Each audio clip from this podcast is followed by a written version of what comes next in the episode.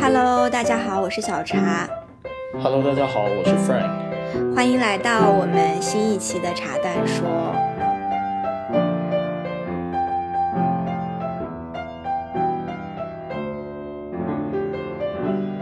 今天这期可能有点特别啊，是我们俩在隔离期间给大家录的茶蛋说。因为之前我们俩录节目呢，都是在家里面的茶几边上坐下来，拿着录音设备，有的时候还倒杯酒，然后两个人就一边聊一边录。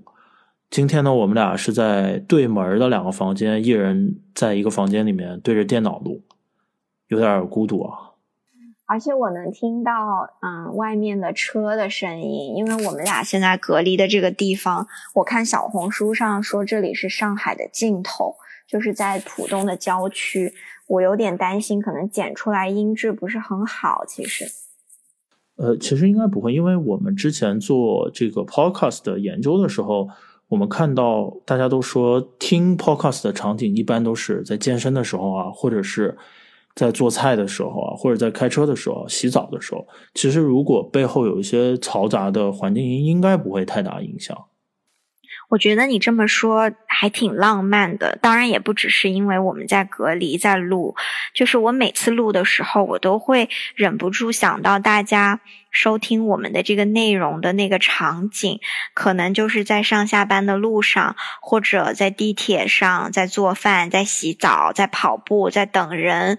嗯，然后我就会想到之前我自己跑步听的一个啊创业的 podcast 里面请了。啊，小宇宙的那个创始人，他就有说，他们想坚持做声音的产品，是觉得声音是离心灵最近的一个媒介，就相比较于文字啊和图片啊这些方式，我就觉得我们每次把自己聊天的内容记录下来，然后通过这个声音传播给你们，就感觉还挺浪漫的。啊，但是我们今天要聊的这个话题可能不是特别浪漫、特别现实的话题啊。就是跳槽，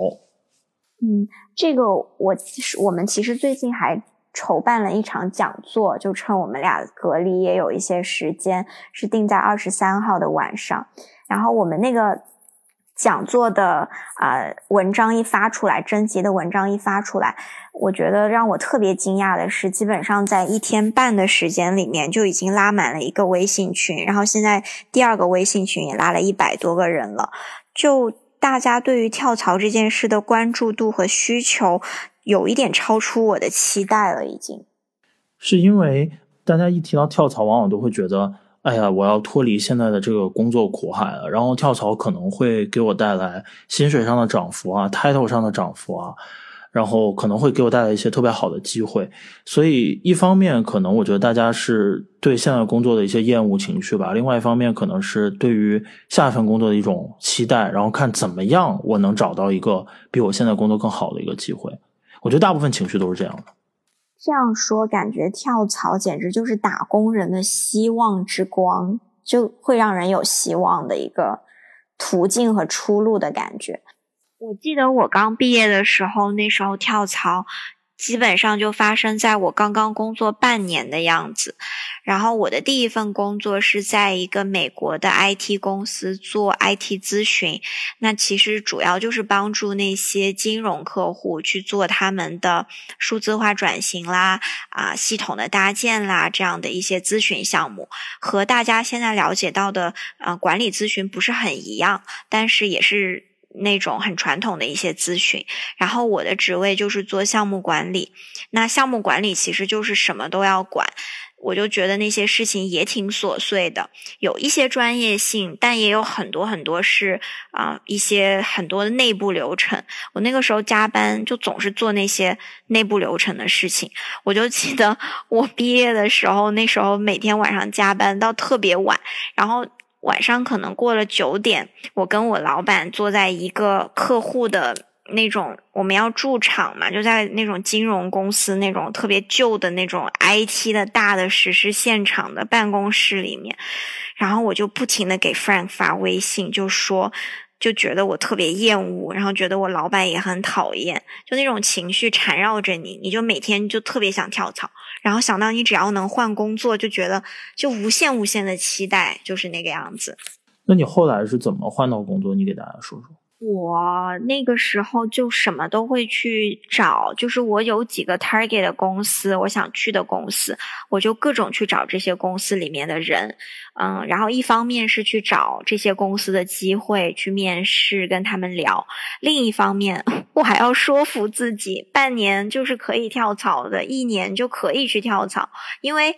大多数的声音告诉你的是，你不能太不稳定，你的简历要好看一点，你至少一份工作要做两年，你才能够走。就就你听到的大多数声音是这样，那你就会怀疑自己是不是我有问题，我这么短会不会找不到下一份工作？然后我就会去找很多前辈聊这件事情，虽然我心里面是希望他们跟我说没关系，只要你想走。半年、三个月都是可以走的，就是我有这样的期待吧，就到处去去聊，所以就是从机会和证明自己是可以走的这件事情，不断的为自己收集信息。我觉得我就是在忙活这件事情，同时还要加班。哎，我当时跟你可能不大一样，我第一份工作做了差不多一年半左右跳的槽。我跳槽不是因为对当时的工作不满意，呃，是对我工作的前景不满意。就我手上那些活儿，我觉得是 OK 的啊，虽然很琐碎，然后有时候挺烦，就我觉得我能我能接受。但是我往远了看，我觉得那工作不行。我我给大家讲一下，我之前是做什么，就是我第一份工作是在呃，在一个呃消费品里面去做 marketing。那它首先是个甲方的 marketing 的工作，所以呢，我第一份工作刚开始第一年的时候，就不断的在适应从学生到职场人的一个思维的转变。因为你当学生，跟你工作思维上跟做事方式上是完全不一样的，所以我差不多花一年时间去适应整个过程。然后到第二年呢，一开年发现，哎，第二年做的事情跟第一年几乎是一样的，所有的项目都是换了个名字，换了个地点，换了个 slogan，就换汤不换药。我就开始往远了看，就看那些比我大十岁、比我大二十岁在这个公司里面的人，他们的生存状态、工作状态。跟思维状态，我就觉得啊，那我不想在这个工作一直待下去了，因为我一开始像小茶刚刚说的，我也觉得我要在这个公司长久的待下去，起码我得先待个五年吧。我一开始是这么设定的，结果没想到一年半的时候我就跳。我觉得一年半现在看起来已经还挺还挺长的，我们接触到的小朋友。就还有就很多很多人，就是刚入职没几周，就觉得自己被坑了，然后就已经开始想跳槽了。所以大家就是有各种各样的跳槽动机。你你觉得你接触到最多的，大家一般都是因为什么想要跳槽？跳槽动机，咱们俩刚刚说了，你是因为工作觉得不好嘛？然后我是因为前景。我是前景，你是手下的，就是你手上的工作内容觉得没意义。我是往远了看，我觉得这个公司，我往我远，我就是我做十年、二十年，我觉得没意义。呃，我觉得还有一些可能是觉得，我最近啊，我们的小朋友咨询的有反馈，觉得工作氛围差，就这个团队的人跟他讲话特别冲，没有人是平心静气的讲话，没感觉每个人都觉得在发脾气，就不发脾气好像不对，所以他觉得哇，这个工作氛围待不下去了。有的是因为老板不好。然后呃，就是不会提拔底下的员工，也不担事儿，也不照顾底下的员工。我觉得加上我们两个那种，基本上都是这几种情况吧。嗯，好像差不多。就是现在的总的来说，就是因为这些原因，让你觉得现在的工作特别不开心。然后，如果他还不是一个特别高薪，让你觉得我可以忍的，那基本上就都想跳槽。对对对。但是呢，其实这件事情啊，就关于跳槽动机这件事情，我和小茶有非常频繁的交流。这件事情，我们总是觉得不要因为这份工作的不开心而跳槽，因为每一份工作都有每一份工作的不开心。嗯，而且我是觉得这个不开心，你你就特别的不可控，比如说。嗯，很多小朋友会觉得，我现在跟我的这个老板合不来，他好像就是不喜欢我，然后针对我，我就要走。那我觉得这是最不值得走的原因之一，是因为除非你有能力对你的下一个工作的老板做充分的背调，你有十足的把握，觉得他一定喜欢你，你们一定合得来。不然的话，我觉得老板对于大多数 junior 的小朋友来说，就还是未知的。你也不知道下一份老板会怎么样，也许还会更糟糕。这件事情只有那些相对职位比较高的人会有把握，因为。你在行业里面已经做了很久了，你跳来跳去合作的这些可能都是你的朋友，但对我们来说，就这就是一个你你下一份工作也没有办法 control 的一个原因。对，有可能你下份工作老板不错，但是团队里面有坑你的人，或者老欺负你的人，这个就是又成为你下下份工作的一个坑了。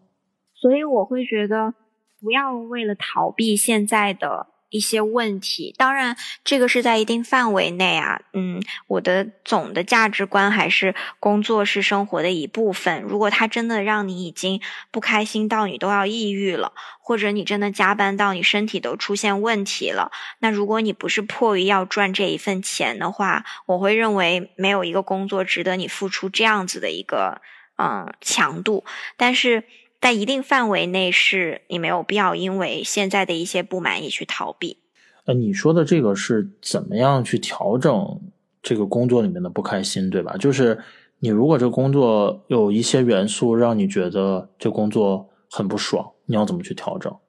我记得你以前，哎，我因为我第一份工作工作特别痛苦嘛，我就是那种上班跟上坟一样的心情，然后工作精神压力特别大。然后我记得你经常就会。想办法逗我开心一下。我记得以前我下班的时候，你有两回还专门来找我，然后去七幺幺买那个我很喜欢的卤鸡腿给我吃，然后我每次一吃那个心情就好很多。我记得，而且你特别期待这件事情，所以啊，就是我会觉得很多这些，你看你你其实那个时候的场景就是你一天都特别不开心。被老板骂了，表和 PPT 都做得很烂，可能还出了错，但是他其实被一个卤鸡腿就能多少就平衡一下，所以我会觉得，嗯，大多数的这些情绪，就慢慢慢慢，你工作久了就可以学会去控制它，不要那么走心。就你可以认真，但是你不要那么走心，啊，你就会状态会好一点，然后就不用总是为了逃避而去跳槽，我觉得就没有那么狼狈。对这一点，我我们工作了四五年之后，我们有些体会啊。就是之前人家说什么样的人在职场上走的比较远，走的比较好。第一个是体力好的人，第二个是情绪稳定的人。就即便你遇到一些很不开心的事情，你也要能够把握跟控制自己的情绪。那我工作到现在，尤其是最近这段时间，我特别能体会到有一个观念，就是工作就是工作，不要太走心。呃，有句话说，就工作要认真，不要较真儿，较真儿，较真儿。对，要认真，不要较真儿，就是不要太走心，不要太动感情。但是你也得认真把它做完，仅此而已了。嗯，我觉得还有一个大家普遍会提到很多的，觉得想要跳槽的原因，就是说现在的。这个职位学不到东西，然后就觉得工作特别没有意义。我收到很多很多小朋友都是这样的一个状态，就想跳槽。我觉得学东西这件事情好像挺耽误人的，就是大家的传统观念都认为，我每做一件事情我都要有所学习，然后不断的在进步，所以大家很多人都揣着这个我要学习这个观念，在不管是。求学还是工作，我觉得这个其实蛮耽误人的。你就我们俩之前经常也聊过的。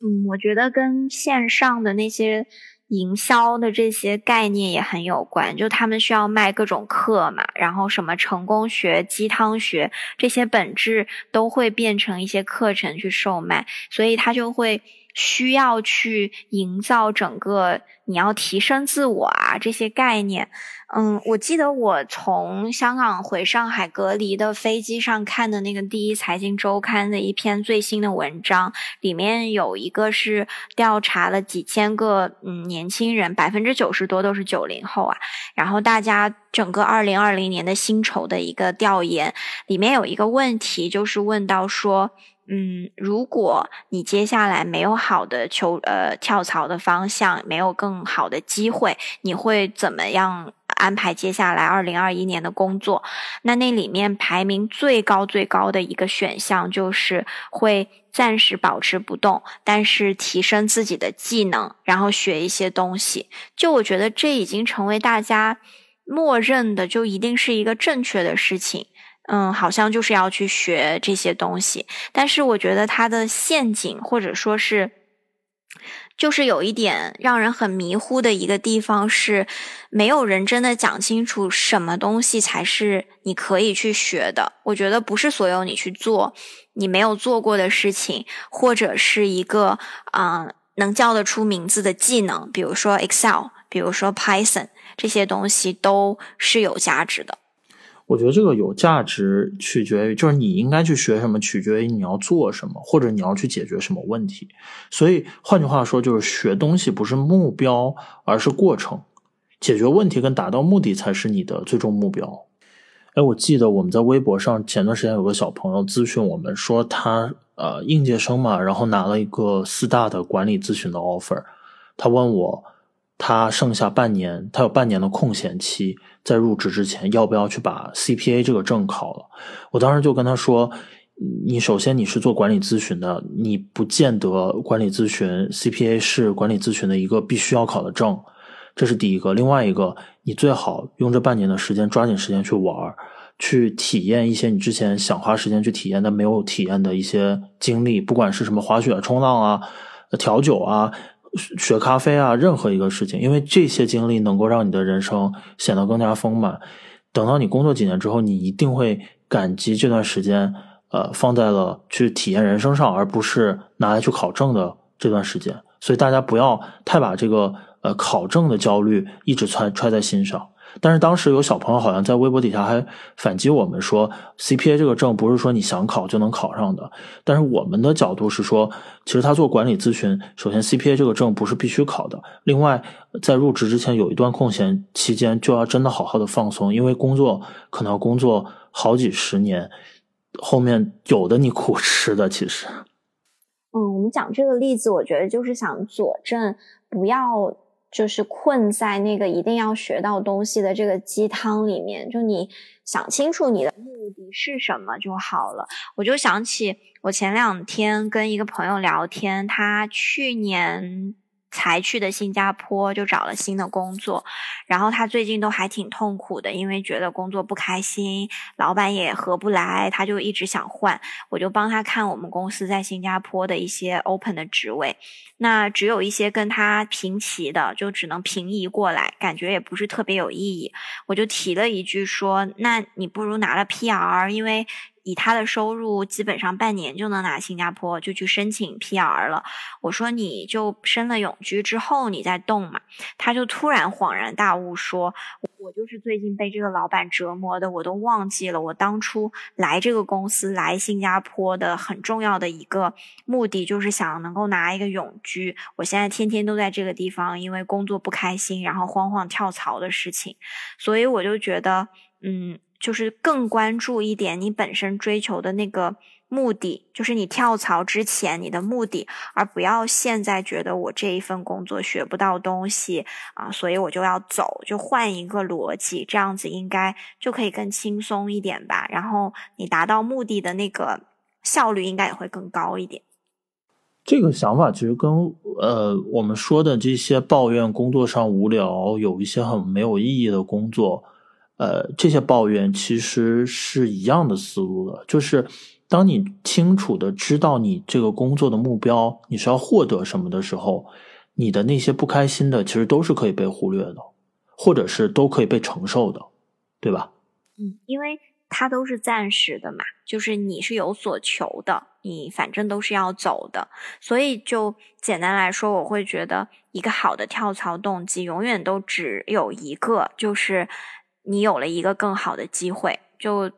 至少百分之九十是这样吧。剩下百分之十，我觉得唯一因为现在的不满要走的是因为你真的已经在心理和生理、生生理上，嗯，得到了很大的伤害，不管是要抑郁了，还是加班太严重了等等。那这种你不用考虑下一个机会，你要先保全你自己嘛。其他的。可以忍受的那种不开心和每一份工作都会存在的，我觉得它就不足以你成为走的原因。只有更好的机会可以是。嗯，所以最好的跳槽机会就是有了一个更好的机会才值得跳槽。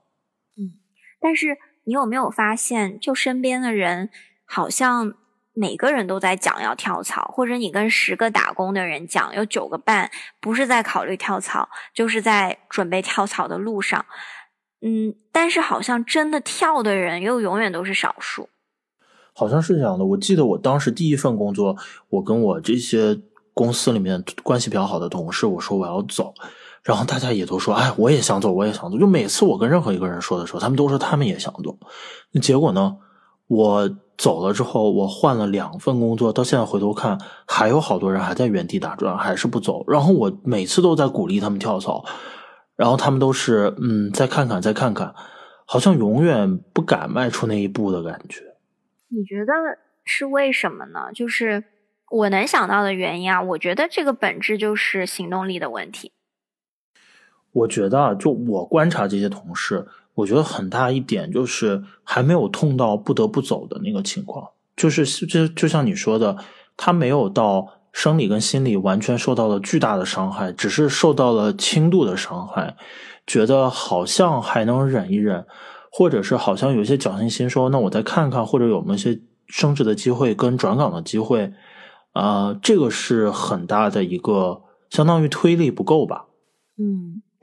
我会觉得行动力的问题是除了推力以外，就是人和人会慢慢慢慢有很大差距的一个特别特别重要的原因，就是你总归你是要去做一些什么，你才能改变现状。那跳槽也一样，因为其实跳槽不是仅仅是面试，我觉得。面试只是跳槽特别特别少的一个环节，因为从你决定要投一家公司到你去准备这些面试，这个前面你要花出还是挺多的精力和时间，然后去准备这些所有的思路，还有你的规划这些问题的，所以。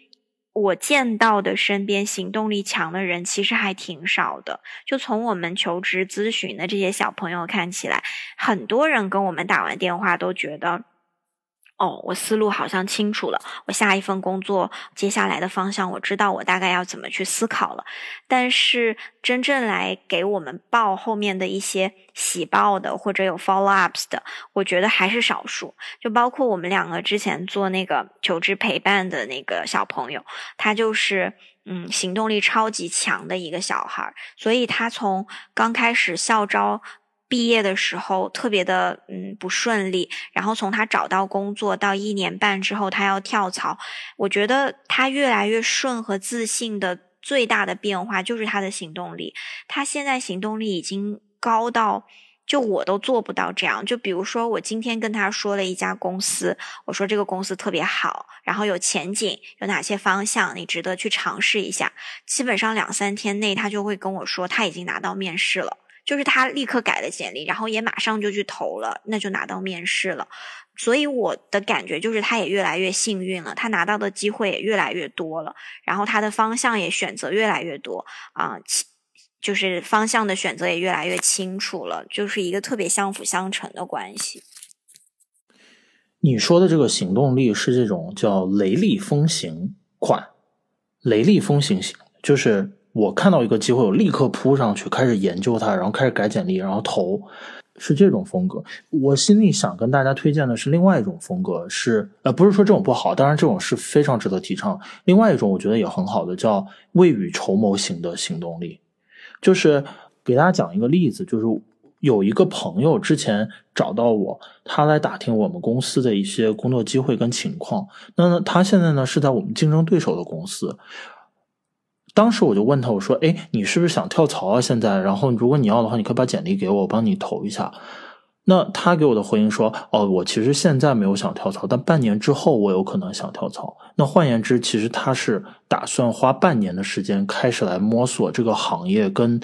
呃这些行业公司里面的不同团队以及不同机会，他的工作内容、老板是什么样的，然后哪个工作好，哪个工作不好。那我。”有理由也充分相信，等到半年之后，等到他真的开始采取行动，看到好机会跳槽的时候，他一定会非常笃定，而且他很大概率能够找到一个特别好的机会。我觉得这个行为其实就 echo 到我们刚才讲的什么样的动机才是好的跳槽的动机。其实他就是在等一个好的机会嘛，他并没有因为现在的不满意要走，他就一直在寻寻觅觅，然后有了好的机会，就因为这个好的机会所以走。对，其实我觉得他这个做法蛮可取的。就我给大家一个简单的小小建议，其实你入职新的工作的时候，你就要考虑我下一份工作要去哪里。然后你考虑，你一边工作一边想下一份工作的目标，然后不断的，当你确定了那个目标，再从这份工作里面去积累你需要为下一份工作所铺垫的一些，不管是资源啊、精力啊，还是技能。等到你下一份工作差不多开始要跳槽的时候，一定会跳的比跳的非常好。嗯，所以如果你的动机是嗯非常有利的，然后你的行动又做的足够充足，我觉得跳槽的确是一个升职加薪的捷径。因为大多数情况你在内部升职，嗯，我见到的比较常见的其实。涨幅薪水也就是在二十到三十吧，平均甚至更低。有很多的公司升职是涨不了多少钱的这种。那如果是你跳槽的话，这个你能谈的薪水和 title 其实就是有一个比较大的发挥的空间了。所以我们身边也有很多你眼看着他行动力很强，然后跳槽跳槽跳发达的朋友。我给大家先讲一个好了，这个之前其实我们有在。这个女生的案例非常之经典，我们之前反复其实有在不同的场合有提到。那她是我和小茶的一个朋友，她真的很传奇。就是她应该学校也不是特别好，呃，然后她第一份工作是在一个二线城市做的一个前台的行政，因为她跟我说过，她第一份工作的薪水就一千五百块钱一个月，然后她第二份工作。误打误撞进了一个民营的 IT 公司，然后从零开始学 IT。他说的是，他当时是陪着一个朋友去面试，但是当时那个岗位要招两个人，所以他一块儿去面了，然后他就进去了。但是他真的是什么都不懂，就从零开始学。大概做了两年到三年左右的时候，就跳槽到了一家刚进中国呃的一个外企。那这个外企也在他进去。之后的那两年发展的非常迅速，所以他也跟着水涨船高了。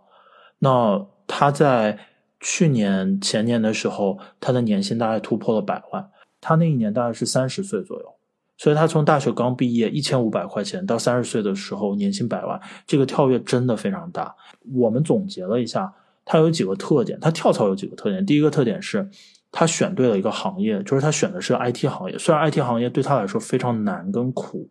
但是他吃下来，咬牙坚持下来了。这是对挑对了一个行业。那第二次跳槽，他跳对了一个公司，就这个公司是在一个快速跟蓬勃发展的一个阶段，且比较且是一个技术非常靠谱的公司，所以他跟着这个公司水涨船高。那我觉得关于他个人上的一些优点，我我也大概总结了一下。首先，他自己是一个女孩。那女孩其实，在 IT 行业会有一定优势，呃，因为 IT 行业本身男生很多，所以女生其实蛮，呃，相对来说会有一些优待啊。然后另外一个是她自己很很努力，而且她性格方面挺雷厉风行的，愿意去承担一些责任，跟从来不怕事儿。就因为有的人其实大家在职场上会发现他是在躲事儿的，那有的人就是敢于跟勇于去承担一些责任，所以他就是这么一个人。也就是说，很多时候机会来的时候，他能接得住，所以他在企业里面发展的也非常快。这是我要给大家分享的一个故事。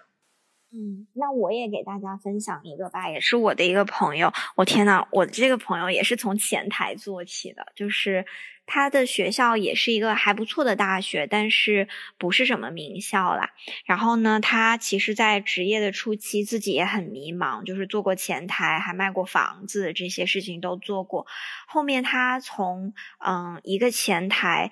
就是换到了这个公司的销售。那当然，她长得还挺可爱的，但绝对不是那种靠脸能吃饭的这种女生。她就是很有礼貌，然后家教也不错，也非常的谦卑。然后她换到了这个公司的销售。那这个公司的行业呢，就是互联网广告的行业啊，或者那个时候是互联网数据吧，大数据的这些。然后她就从嗯，从此就。踏上了就是跟互联网的这些数据啊、广告啊这种 digital 方面的这些销售的路，然后再到后面，他就啊从小的公司，就相当于在这个行业的小的公司，再往大的公司跳。他现在也是在硅谷非常知名的企业里面工作了。所以，嗯，他这个路走下来，跟 Frank 刚才讲的那个呃朋友，其实我觉得有一点不一样的是，他先从一个很低点的。